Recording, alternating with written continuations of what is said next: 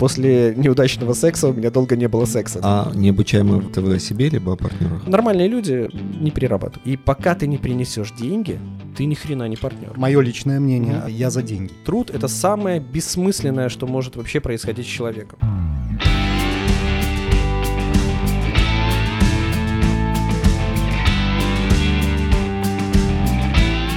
Привет, друзья! С вами снова подкаст «Путь партнера». Александр Степановский. Александр Сержанович. И у нас просто мега гость сегодня. Очень рад, что нам получилось пригласить этого человека к нам в студию и поговорить о партнерстве. А он согласился это сделать? Да, а Дмитрий Черноморец, глава компании Юматек. В прошлом возглавлял логистической компании, и, в общем, опыт партнерства я предвкушаю, что прям колоссальный, и об этом точно можно поговорить. Спасибо большое, что пришли к нам. Спасибо, что пригласили. Ну и первый вопрос. Дмитрий, а какой вы вообще партнер? Как вы партнеритесь по жизни? Сложный вопрос. Я бы на него так, если у меня немного времени подумать, поэтому я быстро на него отвечаю. Сложный партнер. Со мной сложно. Но, тем не менее, есть хорошие кейсы партнерства, есть плохие кейсы партнерства. Первый мой кейс партнерства был плохой. Проект просуществовал пару месяцев. Вот, это классическая модель 50 на 50. Я считаю, что я этот урок выучил очень дешево. Так что все супер. А... Ну, то есть с партнерством все супер, но партнер я сложный. Дмитрий, расскажи, пожалуйста, как все закончилось в первом партнерстве? Цена учебы. Да? Почему так дешево и какие уроки? Цена ничтожна, потому что мы создали компанию 50 на 50. Мы успели несколько раз поругаться с тем самым партнером где-то за три месяца. С точки зрения денег, которые мы потеряли, вот с точки зрения сегодняшней, там пару сотен евро, это несущественно. Я тогда, когда понял, что конфликт принял необратимый характер, я просто понял, что не стоит больше тратить времени. Там есть такая процедура, ты пишешь, не помню, заявление, заявление. Прошу заявление меня исключить из состава учредителей компании. Я ушел, ничего не требовал, все оставил там. Особо нечего было требовать. Но понял, что записал себя в число обучаемых людей. Дим, вопрос. Партнер не подходит, либо вот 50 на 50 плохо? В чем проблема была? Я думаю, и в том, и в другом. Партнер подходит, не подходит. Сейчас, чтобы было правильное понимание, может так звучать, наверное, со стороны, вот там Дмитрий говорит, ему не подходят партнеры. Кажется, что Дмитрий дурак, а все классные, да? На самом деле, да. Или так наоборот. Оно, да, не-не, так оно и есть, потому что что такое неудачный партнер? кто его привлек, почему он э, прилетел на твой фонарь, почему на твой фонарь прилетела именно муха, а не пчела. Вот, это первое. Ну и второе, проблема могла быть в тебе. То есть, каких партнеров ты привлекаешь, это вопрос к тебе. И вопрос, э, если ты привлекаешь плохих партнеров, это твоя проблема. Если ты привлекаешь хороших партнеров, но с ними не получается, опять это твоя проблема. Поэтому здесь ее нужно рассматривать исключительно внутри себя. И вот я к этому именно так и подхожу. А чему научились на опыте первого партнерства? Первое. Я научился избирательности. Я сейчас стал вот очень избирательным в отношении партнерства. И второе, э, я, наверное, ну вот эта вот формула 50 на 50, я понял, что это вообще не рабочая схема. Ну, это вот такое вот то, что я сейчас вспоминаю, потому что это было давным-давно, и вы освежили мои воспоминания лет 15 назад. Угу. Это прекрасно. А что делали после этого? Ну, то есть какие партнерства у вас после первого были?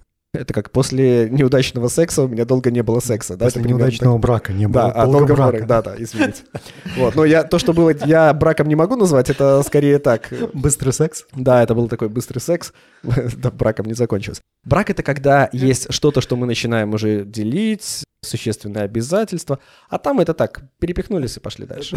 Да, если это уместно для ну что ж, да. нет, ребят, мы откровенно говорим о том, что Ну вы сами своими вопросами правильно? меня побуждаете находить такие аллегории. Что-то меня наводит это на мысли.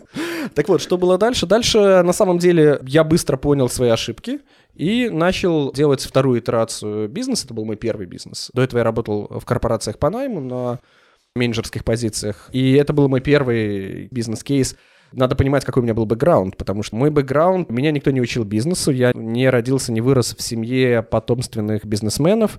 Я работал по найму, даже занимая там высокие позиции в компаниях, я все равно не видел того, что происходило между учредителями. Когда я ушел из корпорации, я уже потом анализировал много информации, но уже так для себя делал выводы, что да, там были проблемы, Тогда я их не воспринимал, они были незначимы, а сейчас с точки зрения того, что эта тема стала интересной, я начинаю находить какие-то звоночки, которые были и нам, наемным сотрудникам, видны ранее. Поэтому, возвращаясь к вопросу, после вот этого удачного, неудачного, я все-таки считаю, что это удачный кейс. Еще и малой кровью Да, отделали. если бы его не было, я бы допустил более существенные, более дорогие ошибки позже. Но вот у меня был, наверное, после этого такой иммунитет. Иммунный ответ привел к тому, что некоторое время я работал без партнеров. Это был вот, наверное, такой иммунный ответ на этот вопрос. Тем самым я себя оградил от тех проблем. Но могу при этом сказать, что потребность в партнерстве — это вот то, что всегда хотелось. Потому что тут ты понимаешь, что четыре руки — это больше, чем две руки, две головы больше, чем одна. Такие аналогии. Плюс тут вопрос даже не в том, что хочется с кем-то разделить ответственность. Вот я всегда анализировал, хочу ли я с кем-то разделить ответственность, а, наверное, не очень. Вот. А вопрос обогатить команду, каким-то свой путь, себя, да, вот это вот очень важно. И тут я начал себе задавать более глубокие вопросы, а зачем мне нужны партнеры? Потому что вот первый мой опыт я считал так, что там все было просто. Я вношу деньги, еще один чувак вносит деньги, в результате у нас два раза больше денег, и мы благодаря этому становимся сильнее. Нифига. По крайней мере, сегодня, или просто сегодня вопрос денег не стоит, или сегодня это перестало быть некой ценностью, от которой можно отправляться, или сегодня есть другие инструменты фондирования, которые были недоступны. Проблему фондирования я решил, наверное, самым беспощадным, тупым инструментом. Но я бы не сказал, что это самый беспощадный тупой инструмент. Это был очевидный, понятный и простой инструмент на тот момент. Да, для меня Мне- Мне кажется, было что так, это да. так скорее. Да, потому что мы все, наверное, начинали вот с этого там с вложения каких-то там 200, 100, 300 Мгм. тысяч долларов э, в какой-то общий совместный котел, который назывался бизнесом, там, если хотите. Да, то есть это нормально, мне кажется. Спасибо, что успокоили. А вот после этого иммунного ответа длительного, когда вы все-таки вернулись к партнерству? Как долго вы скитались одиноким Ну, я не волком? скажу, что я скитался, и, говоря языком музыкантов, ну, делал сольную карьеру. Кстати, в этом я до сих пор пожинаю плоды того, что некоторое время плавал в одиночку, потому что на сегодняшний день мне очень тяжело отделить себя, свой нейминг от нейминга компании, вот это вот разорвать ассоциацию. А, это компания Черноморца. А я не хочу, чтобы мою компанию так воспринимали. Вот, но я понимаю там причинно-следственные связи. Сегодня я стараюсь, наоборот, в сегодняшний день возвращаясь, я сегодня, наоборот, как бы так стараюсь, э, чтобы их было как можно больше, их партнеров. У меня не получается, там, или у нас у всех не получается сделать так, чтобы не моя голова бежала впереди маркетингового паровоза. Мне все-таки хочется, вот, чтобы все бежали впереди в этом отношении. То есть я про публичность компании. А я вот там где-то сзади пристроился. И получается? Получается? Не, пока не получается, но мы над этим работаем. Мы над этим работаем, то есть я готов к одной попытке, второй попытке, третьей. Сегодня партнерство есть. Сегодня есть, наверное, уже длинные сроки Мгм. партнерства. Сегодня есть разное партнерство, есть там семейное партнерство, есть там корпоративное, есть там так вообще такая Санта-Барбара, там все вместе. И оно показывает свою работоспособность. Вот.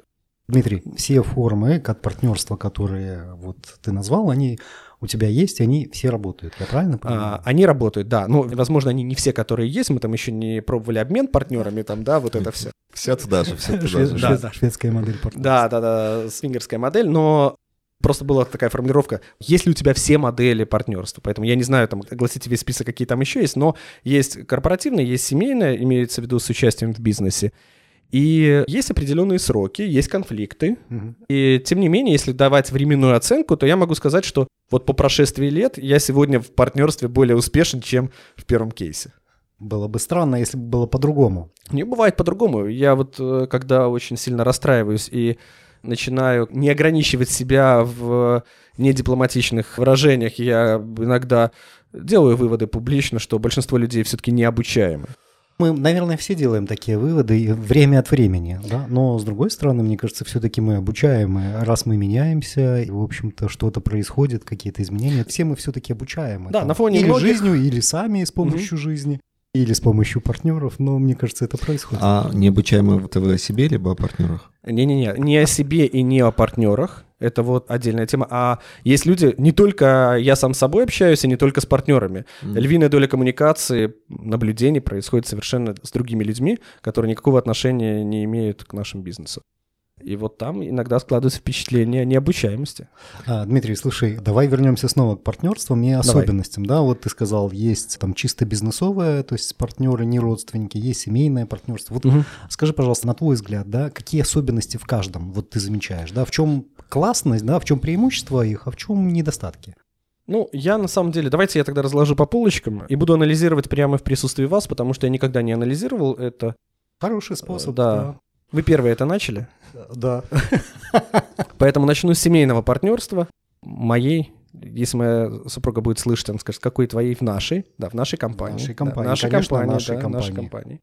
Вот, в нашей компании работает моя супруга. Да.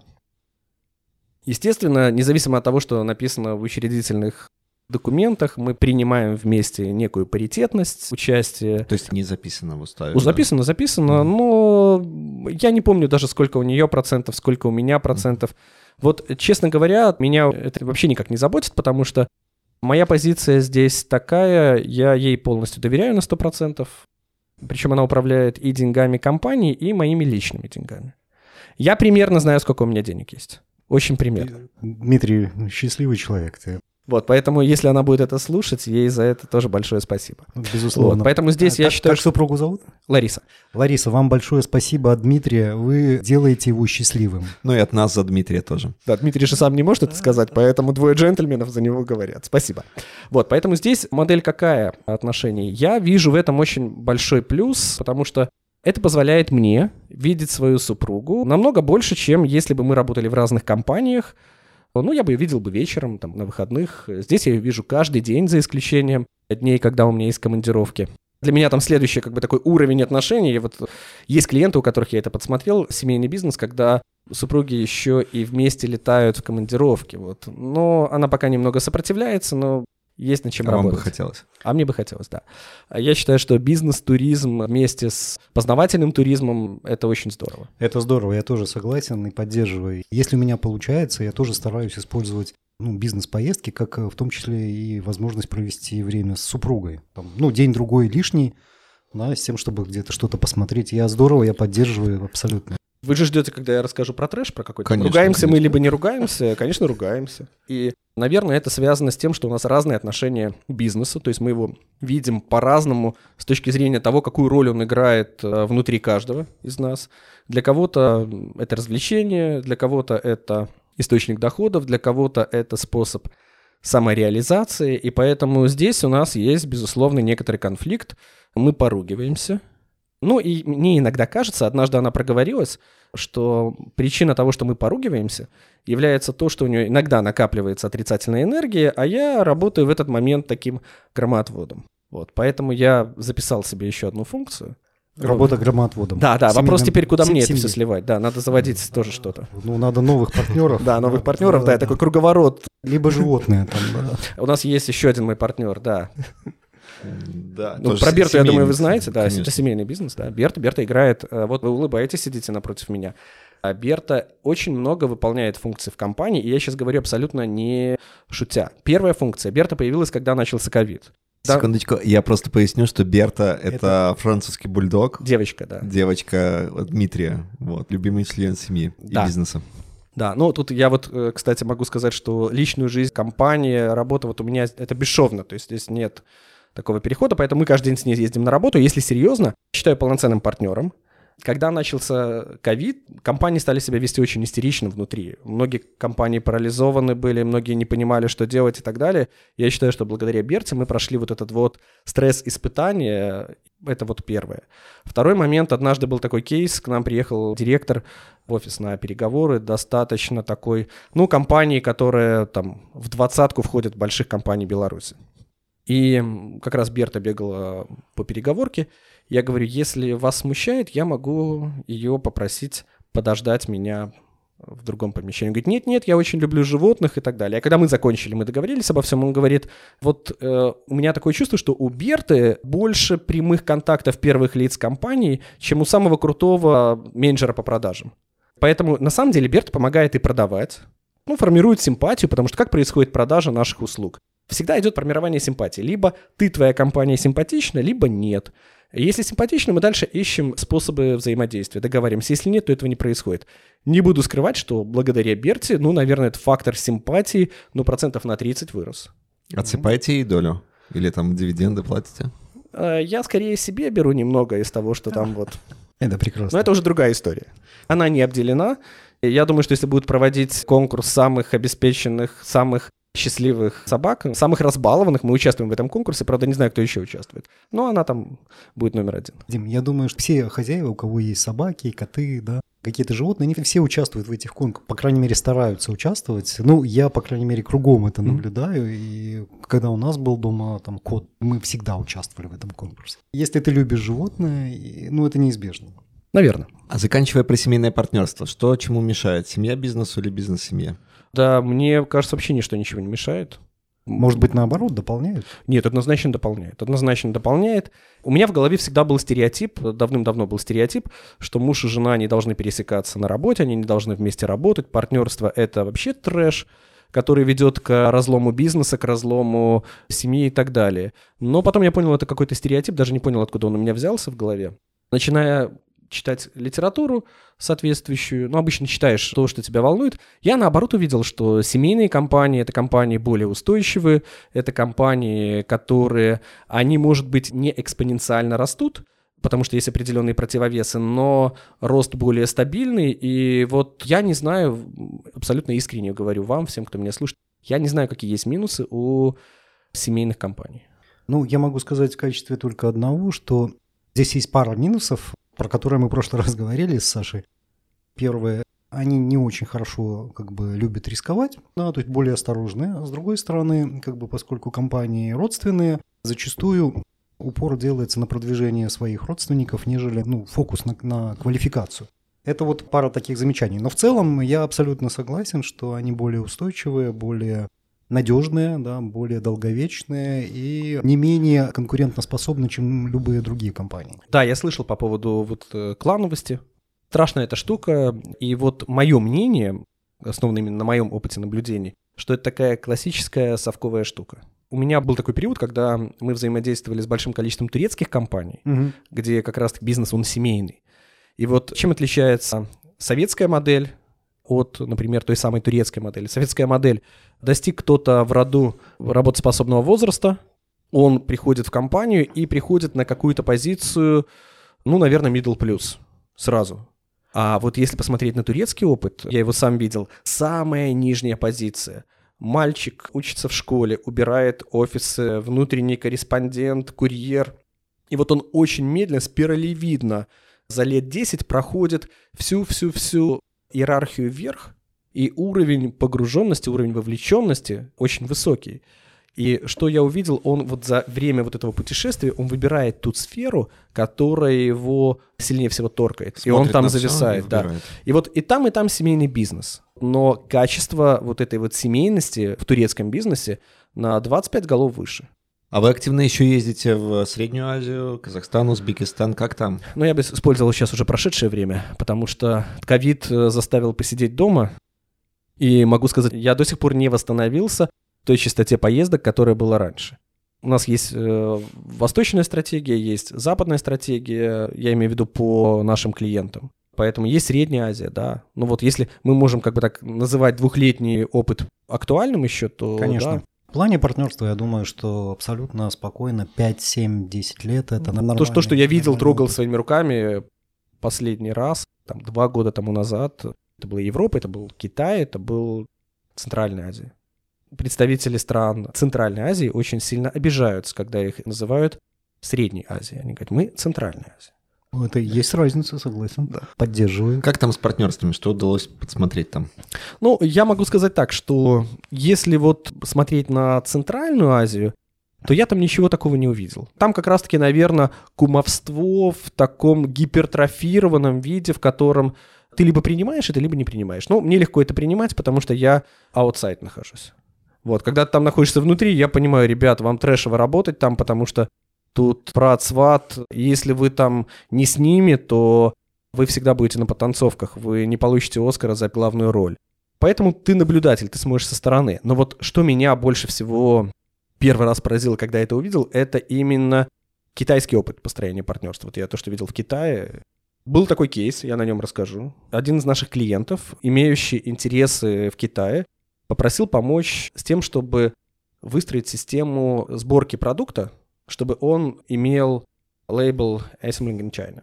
Это необходимо для того, чтобы избежать платы возных таможенных пошлин, с одной стороны, а с другой стороны, покупатели этого оборудования могли получать локальные преференции от правительства. Поэтому там есть определенная адвалорная доля, которую нужно обеспечить на территории Китая, и есть легальные способы, как это сделать. В одной стране производятся машинокомплекты, мануалы по сборке, настройке, а уже финиш происходит там. И вот для того, чтобы ускорить этот процесс получения такого предприятия, клиент купил уже готовое предприятие для того, чтобы избежать вот этого вот э, процесса дистанционного построения. Я считаю, разумно поступил. Но, конечно, какую он компанию купил? Он купил не Huawei, он купил компанию, которая видит глиссаду. И когда мы туда приехали, на такие полуноживые руины, то есть там еще никто не умер, но все уже приготовились к этому. И там это скорее такая вторая волна, когда появился новый собственник с новым продуктом, с новыми процессами.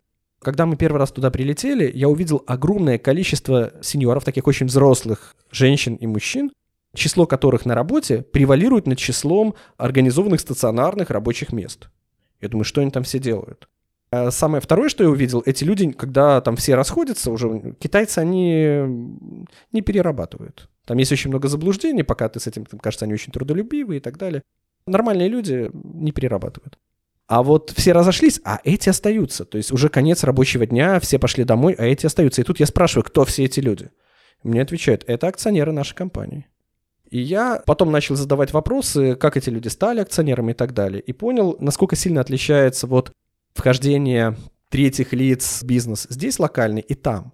Я совершил однажды такую ошибку, потом как бы деньгами откупался. Ну, заработал в этот год очень мало, потому что что было? Мы в один год, который был очень тяжелый, по результатам этого года тем, кто проявил признаки героизма, раздали доли в компании. Ключевое слово какое? Раздали. Да, все верно. Раздали доли в компании. А потом увидели, что это не сработало.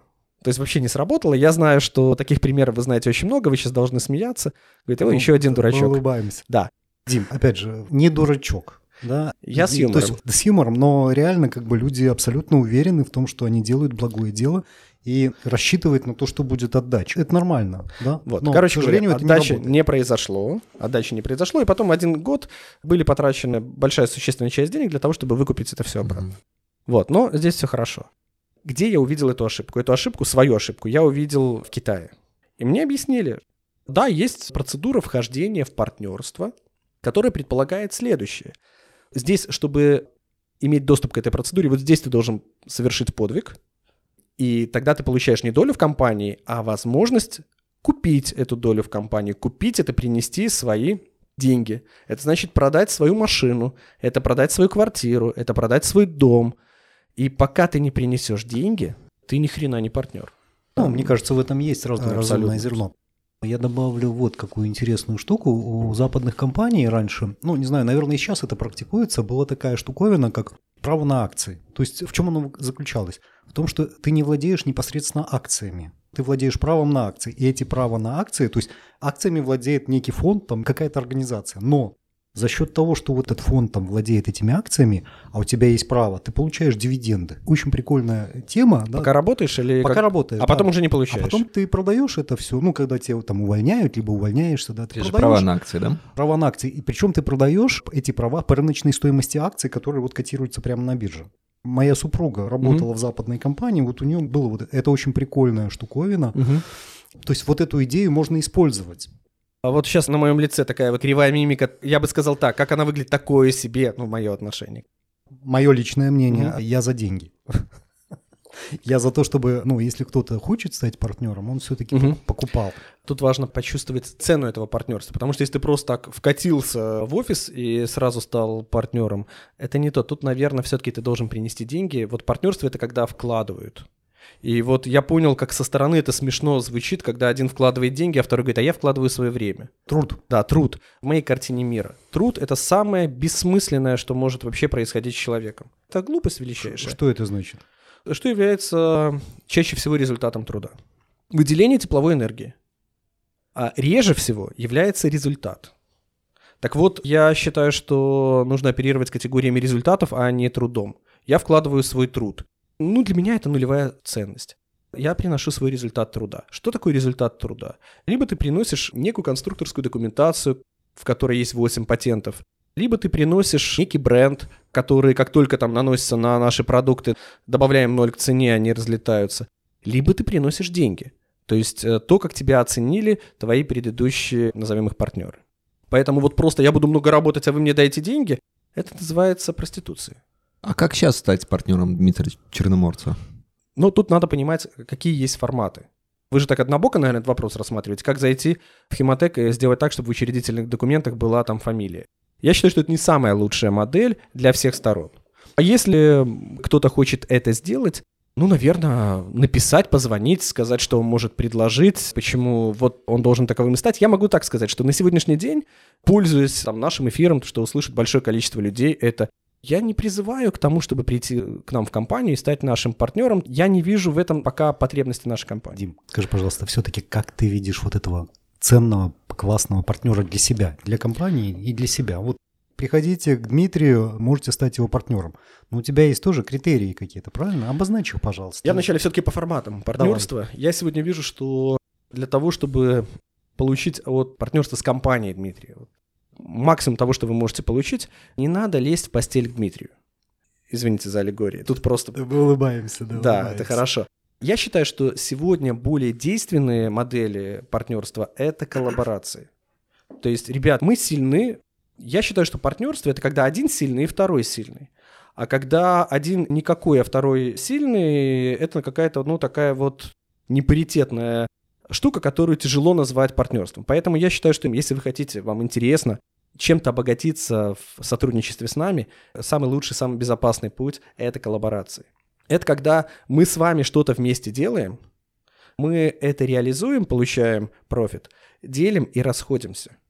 Я считаю, что вот это партнерство сегодня такое ситуационное на таких средние продолжительных дистанциях. То есть это проектное партнерство. Да, да, да. Вот, например, там компания Adidas и, например, Stella McCartney.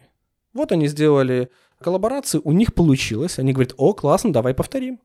Один раз повторили, второй, третий. А ведь могло не получиться, например, Пума и Карл Лагерфельд. Вот они сделали одну коллаборацию, все получили свои профиты, разошлись. Вот я сегодня в 21 веке больше за такие партнерства. Они очень быстрые с точки зрения старта, они очень понятные с точки зрения того, как будет происходить взаимное обогащение, и они всегда предполагают обязательный выход. Вот если кто-то хочет в таком партнерстве, welcome. Мы видим одну из э, стратегий развития нашего бизнеса, когда мы с некой производственной компанией, либо с неким брендом вместе разрабатываем продукт, вместе его запускаем, вместе разделяем прибыль, согласно всему того, что мы вложили. Сделали проект, разбежались, вернее, получили прибыль, если больше не хотим, разбежались, если хотим, повторяем еще такой цикл, но вместе не спим. Ну, это хороший подход. Мне тоже такой подход, в общем, нравится. Да, Саша прав, это такой проектный подход. В нем есть свои плюсы, есть минусы. Да? Не без этого. Да. Еще могу с вами поделиться таким Давай. сайтом. У меня есть такая мечта, не скажу, что я только об этом мечтаю, там есть и другие. Но мне кажется, вот идеальная картина, когда каждый из сотрудников твоей компании, который проработал в компании года два, то есть понял компанию, понял ее все плюсы и минусы, и вот он приходит и говорит, я хочу стать партнером компании. Я считаю, что это такая вот классная штука, и мы готовы к тому, чтобы это делать. Дим, скажи, пожалуйста, хороший вопрос. Я своим а, сотрудникам говорю то же самое. Да? Я, например, говорю следующее, что ребят, покуда вы мне не скажете сами, я ничего делать не буду. То есть, мне кажется, партнерство – это дорога с двухсторонним движением. То есть, если сотрудник хочет стать партнером, он должен прийти и сказать, я хочу расти, я хочу быть рядом и вместе. Но покуда этого желания не выражено явно, да, я ничего делать не хочу. Абсолютно верно. А сколько за последние годы пришло к вам сотрудников с такой просьбой? Ну, я бы сказал, что здесь последние два года нисколько. А, Дим, хорошо, а давай по-другому к этому вопросу. Вы декларируете в компании, что, ребята, мы хотим, чтобы вы пришли и сказали. Я очень часто это проговариваю, что вот у нас недавно даже была там стратегическая сессия, где я попросил каждого из сотрудников, независимо от позиции, места в иерархии, обозначить, какая бы для него компания была бы идеальной, то есть какими свойствами мы должны наделить нашу компанию, чтобы она для него была идеальным местом работы. И, конечно, я проговариваю такие вещи, говорю, ребят, зачем я прошу вас это сделать? Я прошу вас это сделать для того, чтобы мы действительно это услышали и по возможности это сделали, если есть такая возможность. А если нет такой возможности, честно вам сказали, что это unreal в нашем кейсе. Второй момент. Мне очень хочется, чтобы вы называли компанию Humatech «моя компания» не потому, что так оно красиво звучит, политкорректно, потому что я считаю, что «моя компания» — это когда твоя фамилия есть в учредительных документах. Пока там ее нет, аревуа. И вот я готов к этому. Я хочу это. Потому что здесь я понимаю, что это другой уровень вовлеченности человека. И сотрудники знают, что если кто-то подойдет, то начнется с моей стороны активный диалог, в котором я постараюсь максимально поддержать этого человека. Но люди тоже понимают, что это не будет такой, о, пришел, так, давайте мне принесите документ, маркер, карандаш, там вписали фамилию, ну что, ты доволен? Ну, мне кажется, ты абсолютно прав. Ты знаешь, у меня сразу родились ассоциации. Есть такая прекрасная компания китайская, Hire. Да. У них маленькие, как бы там, у них 3,5 тысячи предприятий, да. Они Небольшая как, компания, да, да.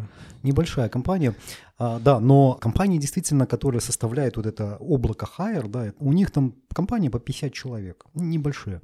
Они стремятся к тому же, что и ты, только а, в несколько сотен раз успешнее. А, да, они, безусловно, успешные, но были, в общем-то, на грани банкротства, да, на грани там, того, что ты видел в Китае, когда mm-hmm. прилетел на этот завод но у них вот этот дух предпринимательства, да, вот э, как ты считаешь, я вот к этому духу предпринимательства, можно ли воспитать или как привлечь людей, ну, потому что твоими партнерами должны быть все равно люди, у которых есть дух предпринимательства. Как ты считаешь, вот что надо сделать, какие люди должны прийти, и э, можно ли их как-то там воспитывать, э, помогать, развивать, с тем, чтобы у них вот этот дух предпринимательства появился? Что такое дух предпринимательства? Ну, ну давай. Да, сейчас давай, без, порассуждай. Да, без дефиниции он все равно основывается на некой модели ценностей и морали. И вот вопрос, можем ли мы прививать сотрудникам, нашим близким, некие ценности и морали? Я считаю, что да. Если да, то тогда дух предпринимательства это является такая штука, которую тоже можно передавать там воздушно-капельным путем. Но есть люди упертые, которые приходят с очень мощными установками, с такой с бетонной стеной, можно тоже привить. Вопрос роя этого процесса. Поэтому есть люди, которые готовы слышать, готовы перенимать, готовы рассуждать. Они, когда задают вопрос, они готовы к ответу. А есть люди, которые имеют убеждения. Вот с людьми, которые имеют убеждения, вот с ними вот это не получается. Поэтому я стараюсь по возможности, я даже вижу некоторые свои миссии этим заражать, заражать предпринимательством. Вот. Вопрос, насколько это получается, я бы сказал бы, наверное, скорее пока немного у меня успеха в этом. То есть вот эти вот установки, которые формируются во время воспитания, средой. Ну, совок — это такая болезнь, которая очень тяжело лечится. И сказать, вот, хороший ли я доктор этого заболевания, судя по результативности, наверное, очень нехороший. То есть я не добился больших успехов среди вот окружающих меня масс. Ну, кроме вас есть еще и среда. Ну, тем не менее. Нет, среда, безусловно, влияет на это. Но я, наверное, тоже признаюсь, я стараюсь точно так же, как и Дмитрий, заражать народ вот духом да, того, что надо что-то делать, придумывать, смотреть на вещи нетривиально и выходить за рамки того, что есть. Но я могу так э, сказать, что действительно таких людей единицы, которые вот это воспринимают. Скорее люди воспринимают себя как специалисты, и пытаются двигаться как специалисты, да, но вот этот, скажем так, дух предпринимательства, так называемый, да, смотреть на вещи широко, нетривиально, где-то рисковать. Люди не любят рисковать, и это тоже вопрос, да. Для многих важна стабильность, для многих важна работа с 9 до 6 и дальше ничего не знаю. И многие вещи. Я поэтому и задаю Дмитрию вопрос, э, да, насколько это как бы работает у него, потому что я пытаюсь сравнивать то, что работает у нас. Да ладно, это безумно тяжело, и просто я как бы так не варюсь сам в своем соку, у нас много клиентов, я всегда эти вопросы задаю, ребят, как у вас. Я вижу, как это происходит, потому что мы-то помогаем создавать продукты, разрабатываем продукты. А дальше идет процесс их имплементации, запуска. И вот мы продолжаем быть вовлеченными в этот процесс, только уже работаем с другими категориями сотрудников внутри этой компании. То есть погружаемся туда глубоко. Я вижу, как эти компании с точки зрения предпринимательства, с точки зрения ценности сотрудников, как они устроены внутри. Я вижу, например, большие компании, вижу, что люди ведут себя гиперполиткорректно, а потом, когда они расслабляются, они выглядят совершенно по-другому. Конечно, не хочу никого обидеть, но роботов четвертого поколения — это люди, которые обменивают свое время на деньги. С 9 до 6 их пока превалирующее количество. они не понимают, что они играют в очень опасную игру, потому что они имеют работу сегодня только по одной причине. Компании, которые занимаются роботизацией, еще у них просто не дошли руки до этих профессий. Вот. А дальше будет другая игра. Игра кальмара покажется очень э, таким, я бы сказал, лайтовым сюжетом. Вот, но их лечить э, я не собираюсь, э, меня никто не просит, я этого не делаю. Мне хочется заражать предпринимательством тех людей, которые мне интересны. Это вот я вижу, кто эти люди. Это люди, которые интересны, талантливы, умны. Они хотят, ключевое слово хотят, и я им э, должен немножко помочь. Поэтому для того, чтобы достичь более высокого качества в э, этой э, миссии, я понимаю, что тут нужно немножко хитрить. Это вот как юристы. Есть юристы, которые имеют очень хороший процент выигрываемости процессов. Как они его добиваются? А, да, они умные, компетентные и так далее. Они просто не берутся за заведомо проигрышные кейсы. Так и здесь. Я понимаю, что нужно на входе очень хорошо отбирать тех людей, которые близки тебе по ценностям и морали, и тогда тебе с ними дальше будет э, легко работать в разных моделях партнерства. И вот этот, мне кажется, навык, он является решающим для построения и внутрикорпоративной среды, а там тоже есть элементы партнерства. И партнерство, когда мы говорим о более глубоких отношениях, более того, я могу сказать, что это работает очень хорошо при выборе клиентов. То есть работа с любыми клиентами – это всеядство. Вот, опять-таки, я смотрю, где лучше складываются отношения, более высокий уровень удовлетворенности проектом. Когда ценности твоей компании, твои ценности и ценности твоего клиента, они очень близки. Вот когда это происходит, вызывается эффект вау. Когда происходит разрыв ценностей и в партнерстве, и в найме, и в клиентских отношениях, это имеет очень нехорошую концовку. Вы несколько раз говорили, что вы обучаем. Чему вы научились за вот эти годы опыта партнерства, начиная от самого первого и заканчивая текущим? Сложно отвечать на вопрос, к которому ты не готовился. Первое, наверное, я стал более избирательным, я стал менее всеядным. Второе, я стал более последовательным. Вот стадии перехода от одной глубины партнерства к другому у меня их стало больше, и они стали по продолжительности длиннее. Далее я это делаю аккуратнее, имеется в виду, стараюсь больше проговаривать вещей, в том числе отвечаю и себе вслух на вопрос, и потенциальному партнеру, что будем делать, если что-то пойдет не так. То есть это вопрос обсуждения выхода. Далее, в отличие там, от первого раза, я готов к провалу. То есть провал меня не расстроит сегодня. Ну, Дим, наверное, вот этим вещам. Дим, еще вопрос вот э, в предыдущем ответе.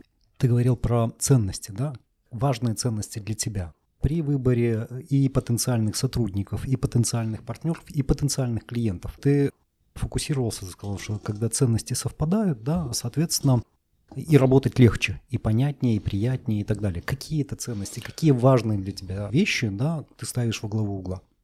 Я, наверное, буду говорить о таких банальных вещах, Абсолютно. но попробую этим небанальным вещам, может быть, показать какие-то, вернее, банальным вещам какие-то небанальные примеры. Ну вот возьмем такую ценность честность. Все хотят иметь честных партнеров. Честность — это не то, что мы там потом правильно поделим деньги и ничего не скроем друг от друга. А вот как мы с тобой в коллаборации честно будем вести по отношению к клиентам. Например, вот э, есть очень много продуктов, э, в которых компании, создатели этих продуктов врут клиенту. Ну, например, компания выпускает серию сокосодержащих напитков.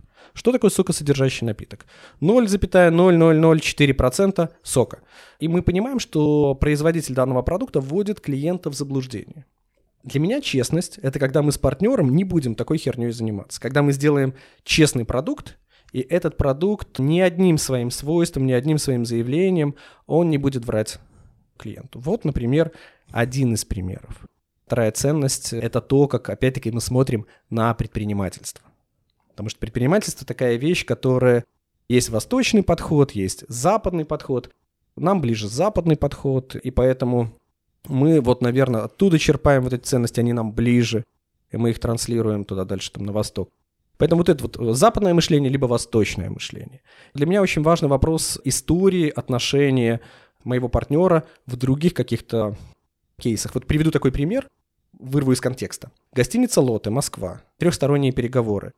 Я российский клиент и корейская компания, которая должна была для этого российского клиента сделать отдельную комплектацию, которая не была бы повторяема в приборах других компаний. Тем самым наделяя нашего клиента среднесрочными конкурентными преимуществами, потому что только он мог благодаря этой комплектации давать неповторяемый перформанс в продуктах. Была небольшая пауза, мы ждали, когда освободится конференц-рум для того, чтобы провести переговоры. Мы сидели в лобби, пили кофе. И вот наш российский клиент решил заполнить звуковую паузу и начал рассказывать о своих подвигах.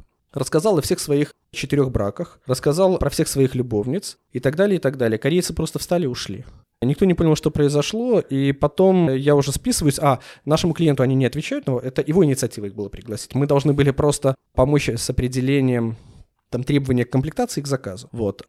И он не выходит на связь, корейцы не выходят на связь, как там письма пишет, строчит в мессенджерах наш клиент. Говорит, ничего не понимаю, встали и ушли.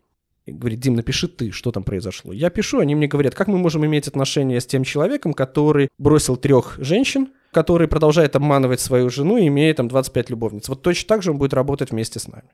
Для меня это тоже ценностная модель, поэтому вот если я вижу, что у человека такие отношения за бортом компании, ну, для меня он тоже не партнер. Спасибо. Ребят, ну, надо подводить итоги. Угу. Ну что, Дмитрий, как вам партнерство, да, как вам наша дискуссия? Что бы мы могли сказать слушателям? Может быть, пожелать что-нибудь? Либо предостеречь, напугать? Давайте начну с первого, самого простого. Дискуссия прикольная, тем более вот те, кто ее слушает, они не видят наш антураж, который здесь. Но могу сказать, что я в такой, да? да, нахожусь в такой вот винтажной радиорубке, я такого опыта никогда не имел. Мне приятно с вами вместе находиться здесь. Это прекрасный инфоповод для того, чтобы встретиться. Не было бы его, я думаю, Абсолютно. мы бы не скоро да. встретились. Поэтому тут написано такими винтажными буквами Тим Тим, все прикольно. Спасибо, что был повод выехать из офиса потому что все остальное в зуме это уже немножко подташнивает. По поводу партнерства, ну, как бы, если бы вы мне не задали этот вопрос, я бы не сильно глубоко бы думал бы на него. Ну, могу сказать, что партнерство, конечно, это важная штука. Я могу так э, свой level в партнерстве оценить там по 100-бальной шкале, вот чего ты добился, да, там ну, процентов 20 по 100-бальной шкале, честно говорю. И я считаю, что партнерство — это искусство. Это не наука, это нифига не наука, это чистой воды искусство. Ты можешь делать все по чек-листу, у тебя ничего не получится.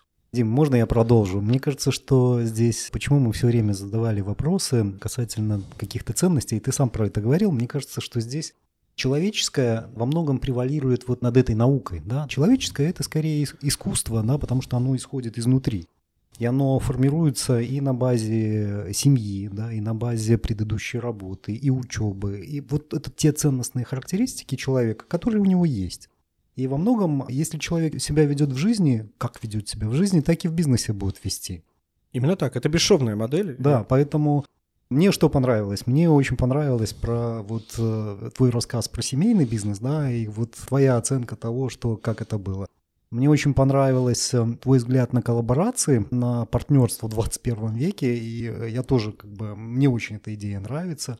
Мне нравится идея, что партнерами могут стать сотрудники, и наша миссия, миссия людей, которые ну, сегодня занимают какие-то там посты, должности, позиции, да, наверное, правильно, позиции, как раз-таки культивировать возможность у наших сотрудников быть предпринимателями, да, будет чувствовать дух вот этот и э, генерировать какие-то новые продукты, новые идеи и, э, и новые отношения, в конце концов. Вот, это мои наблюдения сегодня. А у меня еще один вопрос остался. Сольное плавание не тянет сейчас? Э, сольное плавание. Ну, в смысле, в сольные проекты, вот вернуться к опыту самостоятельного. Да, беру и делаю, беру и делаю, один. Я по поводу этого не задумываюсь, потому что я сейчас в части партнерства нахожусь в некой такой зоне комфорта. Меня все устраивает. Мне не нужно вытирать никому сопли. Это когда собралось там пятеро джентльменов, решили сделать бизнес, каждый внес по 20 миллионов долларов. На одном из совещаний они согласовывают шрифты и цвет визиток. Вот э, такой херни у меня нет. В силу там определенной требовательности. Мне бы, конечно, хотелось, чтобы мои партнеры немножко вот шевелились быстрее, потому что я холерик. Ну, я понимаю, что не могут быть все холериками. Если они бы так такими были, мы бы друг друга уже поубивали. Поэтому я как-то немножко проглатываю. И если бы вы одели бы белый халат и спросили, Дмитрий, на что ты жалуешься с точки зрения партнерства? Я бы сказал, да ни на что. Все зашибись. Офигенное что и требовалось окончание. доказать. Да. Дмитрий, спасибо большое, что пришли к нам. Была очень классная дискуссия у нас. Прям... Да, я тоже я, получил, получил удовольствие. Много, много да. удовольствия тоже. Мы много смеялись.